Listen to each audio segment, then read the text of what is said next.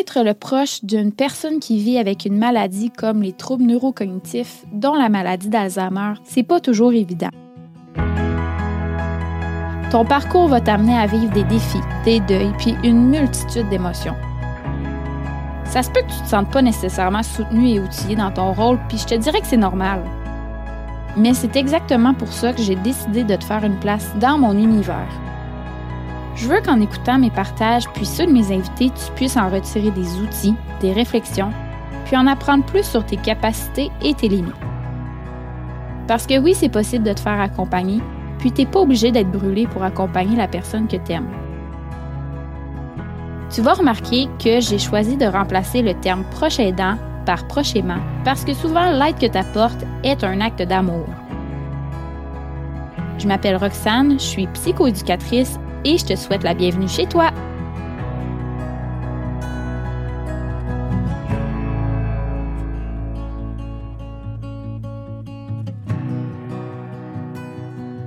Je sais pas pour toi, mais la température extérieure a un grand impact sur mon humeur. Que ce soit parce qu'il fait plus soleil, parce qu'il pleut, parce qu'il fait chaud, parce qu'il fait froid, parce que c'est vert dehors. Puis probablement que je suis pas la seule, mais quand il fait soleil, j'ai vraiment le sourire qui me vient plus facilement aux lèvres. Donc aujourd'hui, je voulais faire un épisode qui aborde l'impact de la température sur l'être humain, puis par la suite faire un lien entre ton rôle de proche aimant, que ce soit au niveau de ton bien-être personnel ou celui de ton proche. Avant de te donner des exemples, je trouvais intéressant de te présenter des expressions qui sont utilisées en lien avec les émotions et la température. Par exemple, bouillir de rage, qui veut dire être rempli de colère ou d'indignation, qui est un peu semblable à l'eau qui va bouillir sous l'effet de la chaleur. Avoir le sang chaud, c'est d'avoir un tempérament passionné, donc la personne va réagir avec fougue. C'est un peu comparable à la chaleur du sang qui va circuler rapidement dans le corps humain. Brûler d'impatience, c'est d'être très impatient ou excité, qui est un peu semblable à la sensation d'une brûlure causée par la chaleur. Il y a aussi rester de glace, donc c'est de ne pas réagir émotionnellement, d'être imperturbable ou impassible. Trembler comme une feuille quand on est nerveux ou anxieux ou qu'on est même effrayé, ça évoque des sensations de tremblement qui sont dues au froid ou à la peur. C'est certain qu'il y en a d'autres expressions qui font un lien entre les émotions et la température, mais je ne veux pas en aborder trop non plus pour pas que ça devienne trop lourd à écouter. Donc maintenant, c'est quoi les divers impacts et symptômes que les changements de température peuvent créer chez l'être humain? Je me suis référée à l'information en lien avec l'hypothermie et les effets de la chaleur sur la santé et c'est de l'information qui est disponible sur euh, le site du gouvernement du Québec. Là, je te les nomme de façon générale, mais c'est certain qu'il y a une certaine évolution dans les symptômes en fonction de la sévérité des changements de température. Euh, je ne voulais pas rentrer dans ces détails-là, mais je veux donner l'information plus générale encore une fois. Pour ce qui est de l'hypothermie, il y a plusieurs symptômes qui peuvent être apparents. Donc, euh, oui, c'est une chute de température corporelle, mais les symptômes présents, c'est il peut aller de l'inconfort à des frissons. La personne peut avoir les extrémités froides ou des engourdissements, un manque de coordination, de la difficulté à parler, de la confusion, un changement dans ses comportements. Le jugement peut être affaibli.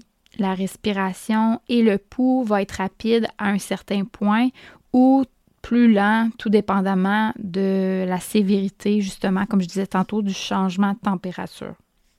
La personne peut aussi avoir un regard vide, des tremblements, une fatigue qui est chronique. Il peut y avoir aussi un risque de délire.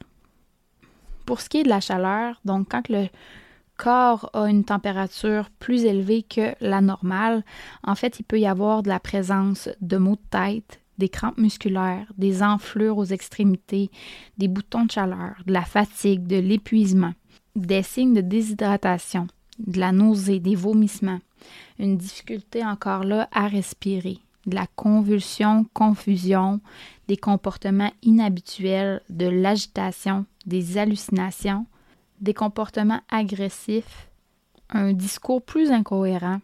Ça peut même avoir des impacts sur les symptômes de dépression et d'anxiété et affecter le sommeil. Donc, il y a vraiment une panoplie de symptômes qui peuvent être présents. Puis il faut savoir aussi que le vieillissement amène une baisse de la température du corps et qu'une personne qui est atteinte d'un trouble neurocognitif pourrait avoir des difficultés à reconnaître si elle a froid ou si elle a chaud. Donc, en étant sensible à l'impact de la température sur le corps, ça peut t'amener à prendre en considération cet aspect-là si jamais ton proche semble agité, irrité, plus fatigué, s'il présente des changements dans ses comportements. Est-ce que la température de son environnement est adéquate? Est-ce qu'il a besoin d'être habillé plus chaudement? Est-ce qu'il a soif parce que la température extérieure est plus élevée? Puis de ton côté, ça peut aussi être bénéfique pour te questionner à ce sujet-là. Si tu as des comportements ou des réactions plus impulsives qui te semblent un peu inadéquates dans ton approche auprès de ton proche, ben des fois, c'est d'aller voir est-ce que j'ai chaud, est-ce que je suis déshydratée, est-ce que j'ai froid, parce que ça peut amener un inconfort qui va t'amener à être moins disponible pour répondre aux besoins de ton proche parce que tes besoins personnels de base ne sont pas répondus. Pour te donner un exemple, hier, il faisait un peu froid chez nous, donc on a décidé de partir le poêle à bois mais on l'a chauffé un petit peu trop. Donc en soirée, ma fille a eu besoin d'aide pour réguler sa surcharge émotive, mais je devais gérer la mienne aussi. J'avais tellement chaud que j'étais devenue irritable, puis je bouillais vraiment de l'intérieur. Donc il a fallu que je prenne un temps d'arrêt pour observer mon environnement. Je me suis rendu compte que la chaleur m'impactait. Donc, ce que j'ai fait, ben, la solution, c'était d'ouvrir les fenêtres et je me suis prise un verre d'eau, ce qui m'a rendue plus réceptive aux émotions de mon enfant, mais aussi plus calme et le changement s'est fait sentir assez rapidement. Donc, oui, sur le coup, on peut faire des observations, mais c'est intéressant aussi de voir comment on peut agir à titre préventif.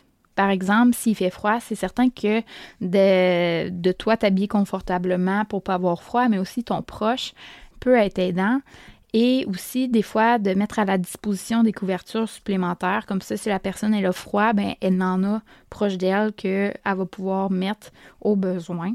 Faire aussi des activités un peu plus en mouvement pour permettre de vous réchauffer.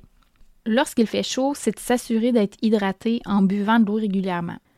Donc, toi, ce que tu pourrais faire, c'est de prendre un verre d'eau et en même temps en offrir un à ton proche parce qu'il va peut-être pas être porté à prendre de l'eau par lui-même, donc de lui en suggérer pourrait l'amener à en boire. Aussi, éviter de rester trop longtemps à l'extérieur. En fait, ce serait de faire des activités plus calmes à l'intérieur ou reporter les activités extérieures dans des périodes moins chaudes dans la journée. Généralement, c'est le matin ou le soir. Et encore là, c'est de s'assurer d'être habillé convenablement. Donc, dans d'autres épisodes, je te parle d'observer l'environnement, puis je pense que je vais t'en parler encore souvent. Que ce soit ton environnement ou l'environnement de ton proche, ben, tu peux prendre aussi en considération la température ambiante dans tes observations parce que ça peut avoir des répercussions sur vos comportements, votre bien-être à tous les deux.